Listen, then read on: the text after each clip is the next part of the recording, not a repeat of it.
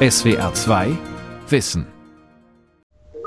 Also jetzt kann man das, glaube ich, gleich sehen. Jawohl, also ich habe hier eine ganze Menge um mich herum aufgebaut. Das sind insgesamt, glaube ich, sechs Computer und äh, diverse Bildschirme. Thomas Dahnke beginnt gerade seine Informatikstunde. Januar 2021. Deutschland ist im zweiten Corona-Lockdown.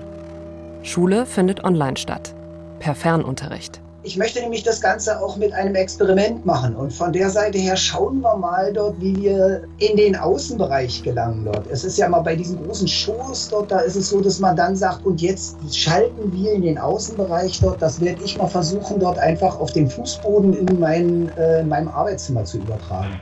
Thomas Dahnke ist stellvertretender Schulleiter der Landesschule Pforta, einem begabten Internat in der Nähe von Naumburg, idyllisch gelegen, direkt an der Saale.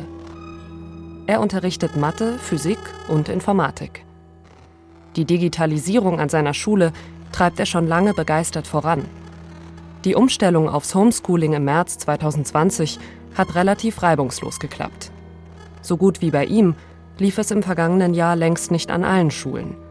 Mangelhafte Ausstattung, überlastete Server, fehlende Konzepte für den digitalen Unterricht. Die Schulschließungen haben offengelegt, wie sehr das deutsche Schulwesen bei der Digitalisierung der Bildung hinterherhinkt. Digitale Schule dank Corona? Eine Zwischenbilanz von Manuel Walz. Auch ein Jahr nach den ersten Schulschließungen gilt, die digitale Ausstattung der Schulen, der Lehrkräfte und auch der Schülerinnen und Schüler lässt zu wünschen übrig. Das hat auch Dagmar Wolf beobachtet. Sie leitet bei der Robert Bosch Stiftung den Bereich Bildung. Immer noch sagen 61 Prozent der Lehrerinnen und Lehrer, dass ihre Schule schlecht auf den Fernunterricht vorbereitet ist, was die digitale Ausstattung angeht. Und nur an jeder dritten Schule kann man überhaupt Unterricht streamen. Also nur an jeder dritten Schule ist das Internet stabil genug, dass das funktioniert. Also das sind einfach technische Voraussetzungen, an denen gearbeitet werden muss und die jetzt einfach auch keinen Aufschub mehr dulden. Da haben wir auch, und das ist auch das Spannende zwischen jetzt und dem April, nur sehr wenig äh, Veränderung bemerkt. In einer Forsa-Studie hat Dagmar Wolf Lehrkräfte in Deutschland zur Digitalisierung befragen lassen.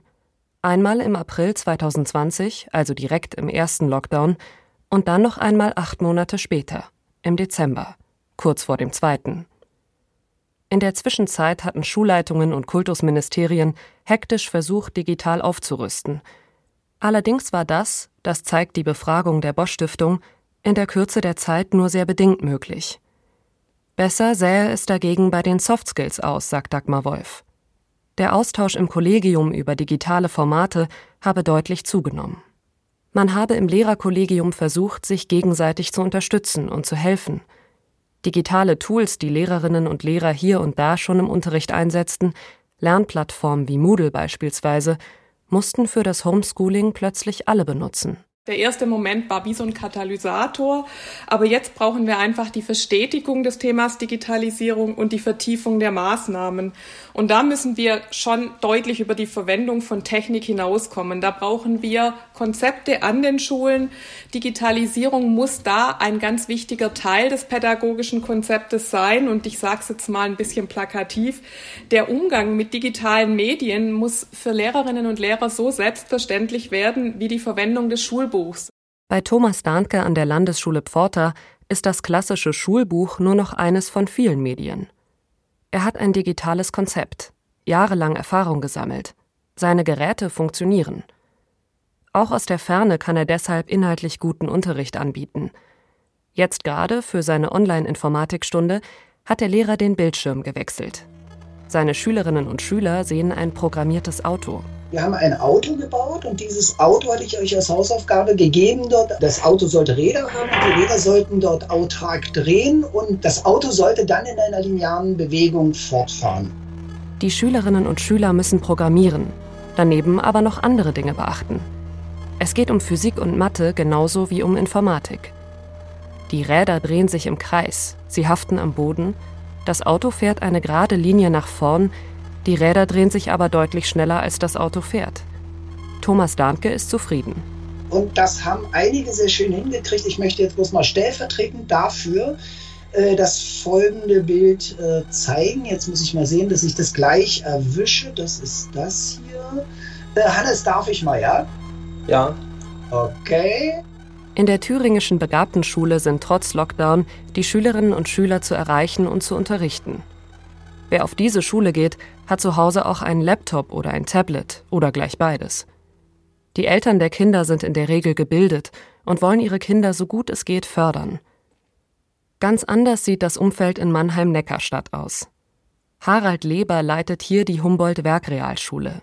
Der Schulalltag im zweiten Lockdown äh, stellt sich schwieriger dar als erwartet, da die ganzen Lernplattformen, die bisher angeboten sind und die wir auch nutzen, überfordert waren. Sowohl die Landesplattform Moodle als auch kommerziell angebotene. Und das war schon frustrierend für die Kollegen, die sich darauf vorbereitet hatten. Für etwa 90 Prozent der Schülerinnen und Schüler an Harald Lebers Schule ist Deutsch nicht die Muttersprache. Die meisten der Kinder kommen aus sogenannten bildungsfernen Elternhäusern. Viele der Eltern würden das deutsche Schulsystem nicht kennen, sagt Harald Leber wie der Unterricht abläuft, lernen und geprüft werden, all das sei vielen Eltern fremd. Sie haben es selbst nie erlebt. Und Online-Fernunterricht per Computer erst recht nicht. Am wichtigsten war es deshalb, die Schülerinnen und Schüler im Lockdown überhaupt zu erreichen. Also die Kollegen sind äh, mit sehr vielen Telefonaten beschäftigt. Die rufen Festnetznummern, Handynummern, Mütter, Väter, Oma, Tante, Nachbarn an und teilen mit, suchen so den Kontakt. Teils waren seine Lehrerinnen und Lehrer von morgens halb acht bis abends acht Uhr immer wieder damit beschäftigt, Kinder zu erreichen, berichtet Harald Leber. Diesen direkten Austausch könnten auch funktionierende Online-Lernplattformen nicht ersetzen. Problem ist bei unseren Schülern immer noch wie beim ersten Lockdown, dass sie kein WLAN haben. Also das trifft jetzt besonders Schüler hier im Stadtteil Neckarstadt. Die haben kein WLAN, haben keine Endgeräte und damit ist es äh, schwierig, auch wenn man äh, auf der Lernplattform ist, äh, gut zu arbeiten deshalb ist immer wichtig, dass unsere Schüler auch etwas in Papierform bekommen, so dass sie es eventuell bearbeiten können und dann ein Bild des Bearbeiteten über die Schulplattform zu ihren Lehrern hochladen. Und so sind wir jetzt wieder übergegangen, Lernpakete per Post zu verschicken, mit dem Fahrrad auszufahren oder auch einzelne Schüler, die diese im Schulhof abholen, so dass die Schüler arbeiten können. Hausaufgabenblätter per Post. Lehrkräfte, die sich mit dem Fahrrad abstrampeln, um Kinder mit ein bisschen Unterrichtsstoff zu versorgen. Corona-Schulalltag an vielen deutschen Schulen. Die Diskussionen um eine bessere technische Ausstattung der Schulen, um neue digital unterstützte Lernkonzepte laufen schon seit Jahren. Es gibt im deutschen Schulsystem viel gute Absicht. 2018 etwa beschlossen Bund und Länder mit dem Digitalpakt eine Finanzspritze für modernen digitalen Unterricht. Passiert ist trotzdem viel zu wenig. Verschiedene Studien zeigen, dass die Schultypen unterschiedlich gut mit digitaler Technik ausgestattet sind. Sowohl die Schulhäuser als auch die Schülerinnen und Schüler. Am schlechtesten sieht es bei den Grundschulen aus, am besten bei den Gymnasien. Haupt- und Realschule liegen sehr uneinheitlich dazwischen. Sinnvolle Unterrichtskonzepte, die mindestens so wichtig wären wie die neuen Geräte, gibt es kaum, die Corona-Pandemie hat das schmerzhaft klargemacht. Und natürlich hat Corona die Probleme verschärft. Schulleiter Harald Leber. Man hat, wenn man Konzepte entwickelt hat für die Schulen, dann doch Konzepte entwickelt, die digitalen Medien als Werkzeug im Unterricht zu nutzen, kennenzulernen, vielleicht auch zur Selbstbildung. Aber niemand hätte Konzepte entwickelt, äh, das Homeschooling als vorderstes Aufgabe hinzustellen, so wie es jetzt momentan aussieht. Fernunterricht via Internet war bisher in den Strategien zur Digitalisierung der Bildung nicht oder nur am Rande vorgesehen. Man hat sich vor allem darüber Gedanken gemacht, Computer und Tablets im Unterricht einzusetzen. Es gibt schon seit längerem Schulen, die ausprobieren, wie moderner Unterricht aussehen kann. Zum Beispiel der Da Vinci Campus in Nauen, etwa 50 Kilometer westlich von Berlin. Schulleiter Olaf Gründel stellte SWR 2 Wissen sein digitales Schulkonzept bereits 2019 vor. Da war von Corona-bedingter Digitalisierung noch gar nicht die Rede. Olaf Gründel sagte damals, was heute noch gilt. Unsere große Hoffnung ist, dass sich Fragen lösen lassen, für die wir seit 30 Jahren keine Antworten haben. Und das ist Differenzierung von Lerngruppen, Individualisierung von Lernen und in der Tat eine Veränderung von Rollenverhältnissen in Schulen, die damit einhergehen. Knapp 1000 Kinder und Jugendliche lernen auf dem Campus. Es gibt eine Grundschule, eine Gesamtschule und ein Gymnasium. Dazu Kita, Hort und Internat. Auf der Homepage wirbt die Schule damit, eine der 15 besten Schulen in Deutschland zu sein. Beleg ist ein Schulwettbewerb, bei dem die Robert Bosch Stiftung federführend ist. Der Campus ist in privater Trägerschaft und verlangt ein nach dem Einkommen der Eltern gestaffeltes Schulgeld. Teil des Schulkonzeptes sei eine Digitalstrategie, die Technik nicht der Technik wegen einsetze, sondern um pädagogische Vorteile daraus zu ziehen einfach weil sie unterschiedliche Lerntypen in Zukunft anders bedienen können, als sie das in einem Unterrichtssetting machen können. 25 oder 20 oder 22 Schüler, ein Lehrer vorne. Sie haben unterschiedliche ähm, Lerntypen vor sich zu setzen. Die können sie unmöglich jederzeit alle irgendwie gleich in ihren unterschiedlichen Lerntypen bedienen. Das können sie sehr viel besser, aber über eine Plattform, in der sie unterschiedliche äh, Medien zur Verfügung stellen, die unterschiedliche Leute anbieten. Also etwas zu hören, etwas zu lesen, etwas zu sehen. Beim haptischen ist noch schwierig, aber alle anderen Lerntypen können Sie viel differenzierter ansprechen, als Sie das bisher können. Seine Zuversicht zieht Olaf Gründel aus den Erfahrungen seiner Kolleginnen und Kollegen in der Gesamtschule auf dem Campus, die schon ohne Bücher arbeiten, nur noch mit Tablets. Während der Corona-Krise hat sich das bezahlt gemacht. Aber auch vor der Pandemie war der Unterricht schon anders als an vergleichbaren Schulen. So wie hier in der 11. Klasse von Antje Berger. Die Lehrerin steht vor einer weißen Tafel. Ein Beamer projiziert darauf ein Bild von Maria Stewart. Ich habe euch dieses Porträt mitgebracht von François Coué und darauf abgebildet ist Maria Stewart. Antje Berger steuert mit ihrem Tablet den Beamer.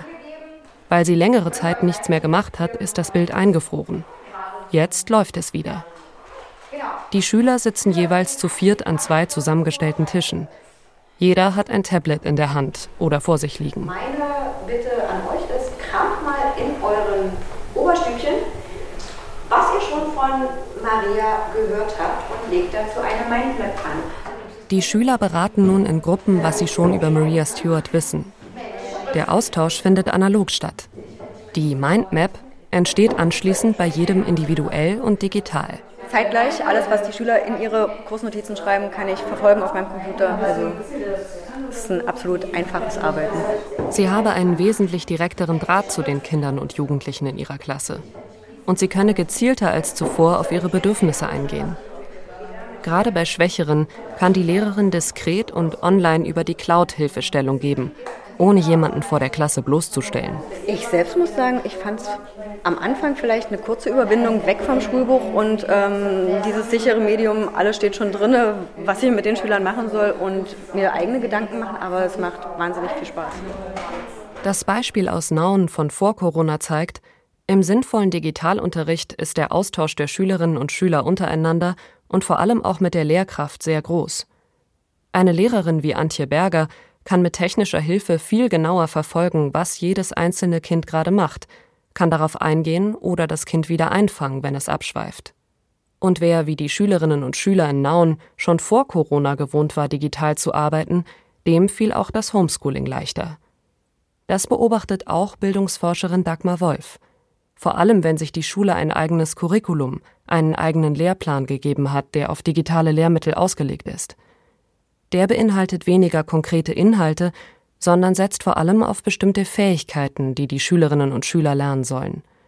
Fähigkeiten wie selbstständiges Lernen beispielsweise an Schulen, die wirklich ein, ein, Schulcurriculum haben, das funktioniert, die sich in der Schulentwicklung darüber auch schon verständigt haben, hat eben die Zeit des Lockdowns gut funktioniert und die melden unisono zurück, dass ihre Schülerinnen und Schüler ihnen zurückmelden, dass sie jetzt endlich verstanden haben, warum sie zum Beispiel eigenständig lernen müssen warum das in der Schule so propagiert wurde und welchen Vorteil sie darin jetzt auch eben erlebt haben in der Zeit des Homeschoolings. Dasselbe gilt auch für die Lehrkräfte. So wie bei Thomas Dahnke an der Landesschule in Pforta. Im Lockdown drehte er seinen Klassen zu Hause Lernvideos, die genau auf den Unterricht abgestimmt waren. bot den Schülerinnen und Schülern virtuelle Übungsräume an, in denen ihre Aufgaben automatisch korrigiert wurden. Und äh, wenn man das also tatsächlich äh, ordentlich macht, kann man auch sehr viel curricular bewältigen, aber nicht alles. Ich habe also alles eigentlich versucht zu machen und bin im Stoff in den Nachhang gekommen und stehe auch dazu, weil ich meine Schüler schützen will, weil ich sage, liebe Leute dort, ihr habt getan, was ihr konntet ich habe versucht, euch das äh, zu leisten, was äh, ihr brauchtet, um tatsächlich so weit zu kommen dort. Aber es ist natürlich klar, wenn ich vor euch gestanden hätte und mit euch unterrichtet hätte, wäre es tatsächlich mehr gewesen. Auch das hat das vergangene Corona-Jahr gezeigt, wie wichtig der Präsenzunterricht ist. Viele Lehrkräfte hinken mit ihren Klassen im Lernstoff hinterher. Sollen Arbeiten und Abschlussprüfungen trotzdem genauso gewertet werden, als wäre nichts gewesen? Gibt es einen Corona-Bonus, etwa beim Abitur? Darüber wird noch diskutiert. Der stellvertretende Schulleiter Thomas Dahnke hat eine klare Meinung. Derjenige, der das sagt, dass es kein Corona-Abitur ist, schiebt den Schülern den schwarzen Peter zu und sagt, ihr seid bloß zu blöd dazu, ist ja kein Corona-Abitur. Oder den Lehrern und sagt, ihr seid nur zu blöd gewesen zu unterrichten. Ich finde das nicht fair, was hier gemacht wird liebe Leute, wir haben Corona. Lasst uns vernünftig damit umgehen. Dann werden wir auch lernen, mit der Zukunft besser klarzukommen und nicht immer im Wunschdenken zu ersticken. Und das, was jetzt läuft, funktioniert nicht. Tatsächlich lernten die meisten Kinder und Jugendlichen während der Pandemie sehr viel, meint Thomas Dahnke. Sie lernen mit Lernplattformen und Videokonferenzprogrammen umzugehen. Sie müssen sehr viel selbstständiger arbeiten als sonst und sich Neues aneignen. Sie tauschen sich via Chatprogramm aus. Das sind zwar keine Inhalte, die im Abitur abgefragt werden, all das sind aber Fähigkeiten, die in der Schule vermittelt werden sollten. Viele Verbände fordern schon längst mehr Wertschätzung an Schulen für die Vermittlung von Soft Skills. Einer davon ist Bitkom, der Digitalverband Deutschlands. Ich glaube auch, dass die Kinder im Homeoffice gerade oder im Home Learning äh, sehr viel lernen. Trotzdem ist ja die Frage, wie man diese Kompetenzen vermittelt und dabei sollten die Kinder aber auch nicht alleine gelassen werden. Also es ist dann auch nicht Sinn der Sache, dass die Kinder alleine im Home Learning sitzen und sich autodidaktisch quasi diese Fähigkeiten aneignen. Der Bitkom vertritt mehr als 2700 Unternehmen der digitalen Wirtschaft und damit eine ganze Menge potenzieller Arbeitgeber für die jetzigen Schülerinnen und Schüler. Nina Brandau ist dort Referentin für Bildungspolitik. Sie fürchtet, dass Kinder immer noch viel zu sehr allein gelassen werden mit der digitalen Wirklichkeit um sie herum. Dabei gelten Jugendliche heute als Digital Natives, als die Generation also, die mit Computern, Smartphones und Tablet aufgewachsen ist und deshalb ganz selbstverständlich damit umgeht. Ein Trugschluss, meint Nina Brandau. Meist gingen die Fähigkeiten nicht über Computerspiele und Videos schauen hinaus. Wischen und Tippen reicht nicht, äh, wenn man ein digitales Endgerät in der Hand hat. Und auch die Schülerinnen und Schüler hätten über den Sommer viel besser darauf vorbereitet werden müssen, wieder in den Fernunterricht gehen zu können. Das hätte zum Beispiel ja auch so aussehen können, dass man einfach generell über den Sommer gesagt hätte, wir machen einen Tag Fernunterricht, um da auch so eine gewisse Gewöhnung zu schaffen, um das Ganze dann auch nachträglich reflektieren zu können und ähm, dann auch über den Sommer zum Beispiel mit so einem System einfach schon mal die Lernplattformen zu testen, ob die das denn aushalten, wenn einen Tag die Woche alle Schülerinnen und Schüler von zu Hause aus arbeiten. In den Kultusministerien hatte Priorität, die Schulen so schnell wie möglich wieder vollständig zu öffnen. Das vor allem auch, um Familien zu entlasten. Aber die schnellen Schulöffnungen sollten auch den normalen Ablauf der Schule nicht in Gefahr bringen. Der Lehrplan sollte erfüllt werden – Prüfungstermine wie das Abitur sollten eingehalten werden. Normale Schule eben, nur unter Pandemiebedingungen, mit Ergebnissen wie vor Corona. Diesen Fahrplan bekam auch Gundula Hick vermittelt, Mathelehrerin an einer Gesamtschule in Köln. Ja, ich würde sagen, da lief in Anführungsstrichen normaler Unterricht zu halt diesen Corona-Bedingungen, ne, mit den ganzen Masken und Hygieneregeln, die wir einhalten mussten. Es gab keine Fortbildung, auf gar keinen Fall, also weder für Lehrer noch für Schüler, sondern einfach unseren Fächerkanon abgearbeitet haben und es halt irgendwie, ja, wir sollten halt möglichst ne, die Klassenarbeiten schaffen. Also es ging so ein bisschen darum, den Stoff da durchzukriegen. Je länger die Pandemie andauert, desto offensichtlicher wird, dass gerade die Schulen noch lange brauchen werden, um die Folgen der Schulschließungen zu bewältigen. Die Befragung der Bosch Stiftung zeigt, dass der Unmut an den Schulen über die Kultusministerien hoch ist. Die Lehrerinnen und Lehrer und vor allem die Schulleitungen stehen sozusagen in der ersten Reihe, müssen die Maßnahmen umsetzen und sind mit den Eltern direkt in Kontakt. Und dafür fühlen sie sich extrem schlecht informiert, erfahren oft von Entscheidungen der Ministerien erst aus den Medien. Insgesamt geben die befragten Lehrerinnen und Lehrer den Ministerien die Note 4,2 für das Management. Nicht mal ausreichend. Thomas Dahnke von der Landespforta. Was schade war, war, dass wir im Prinzip die Kultusministerkonferenz im Juni dann gesagt hat, es wird alles wieder normaler Unterricht. Das war für mich die Katastrophe. Wer so eine Signale gibt, weiß wohl nicht, dass die aufgenommen werden, diese Signale. Klar, auf der einen Seite haben sie die Eltern beruhigt, die in blöden Situationen sitzen, ohne Frage. Dies und den angeblich normalen Unterricht in Zeiten einer Pandemie aufrechtzuerhalten, hat enorme Anstrengungen gekostet. So erzählen es viele Lehrerinnen und Lehrer. Es mussten Hygienekonzepte erarbeitet und Abstandsregeln in überfüllten Klassenzimmern umgesetzt werden. Völlig falsche Prioritäten, meint Thomas Dahnke. Die Kultusministerien seien nur auf Sicht gefahren und hätten sich nicht an eine langfristige Strategie gewagt. Und als ich dann kommen wollte und gesagt habe, dort los, Leute, machen wir mal dort, und zwar landesweit, ich arbeite ja landesweit, machen wir doch mal dort entsprechend äh, Fortbildungen, machen wir Konzepte, wie gehen wir ran? Dort wurde mir im Prinzip gesagt, nun warte doch erstmal ab, ist doch ganz normal Unterricht. Und das hat uns in der zweiten Phase, jetzt dort im Prinzip die zweite Welle, so richtig nochmal über uns ergießen lassen dort. Und das ist genau der Vorwurf, den man wirklich machen muss dort. Also äh, wenn wir erwischt wurden, sind wir auch teilweise selber mit Schuld gewesen. Und wir wurden erwischt.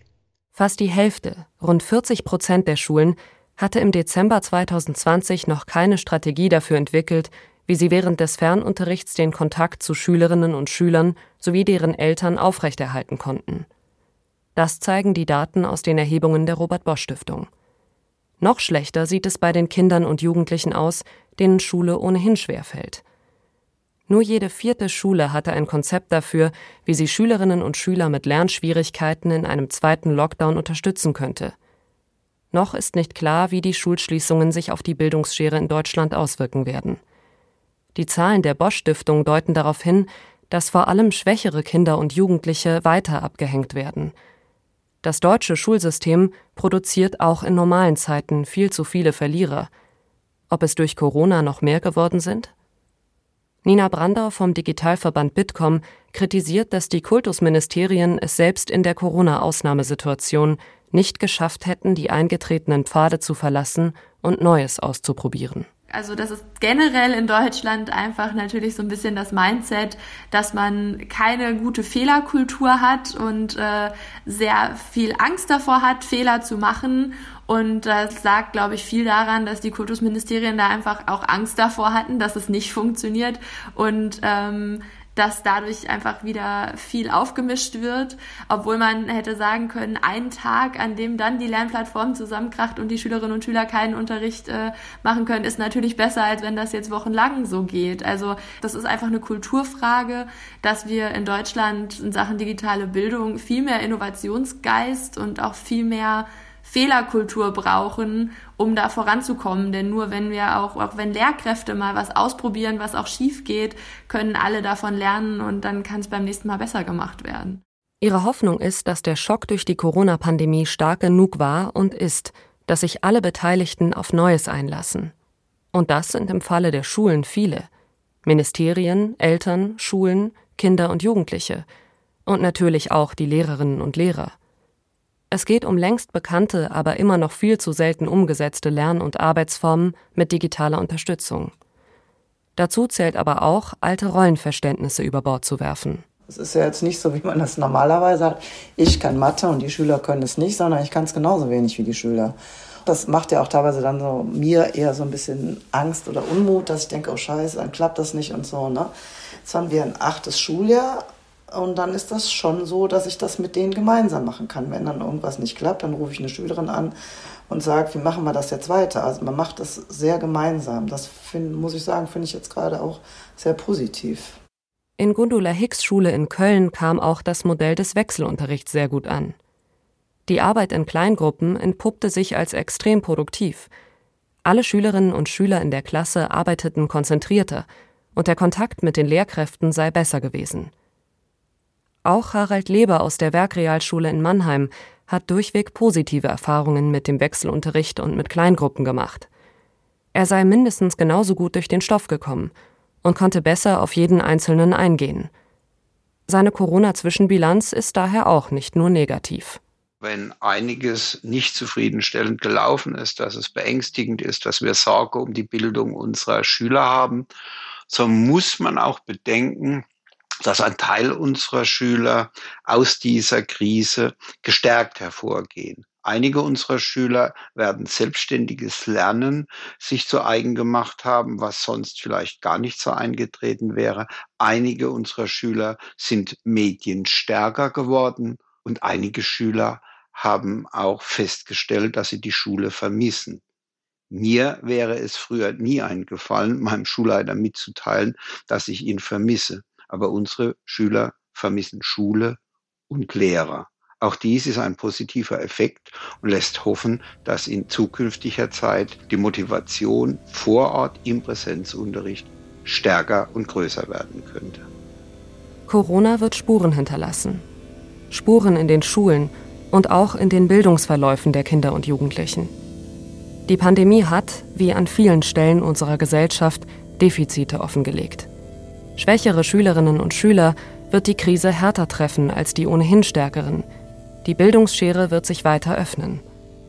Reiner Fernunterricht kann Unterricht in der Schule, im Klassenzimmer mit einer Lehrkraft und anderen Kindern nicht ersetzen, auch wenn alles funktioniert wenn Lehrerinnen und Lehrer virtuos mit digitaler Technik und digitalen Inhalten umgehen. Aber der Präsenzunterricht profitiert davon, wenn Schule digitaler wird. Das haben selbst viele Digitalisierungsskeptiker während der Pandemie eingesehen. Den Umgang mit der neuen Technik mussten die meisten jetzt unter Druck im Schnelldurchlauf lernen. Das ist vielleicht sogar positiv. Bei der notwendigen Digitalisierung hat Corona dem trägen deutschen Schulsystem ordentlich auf die Sprünge geholfen.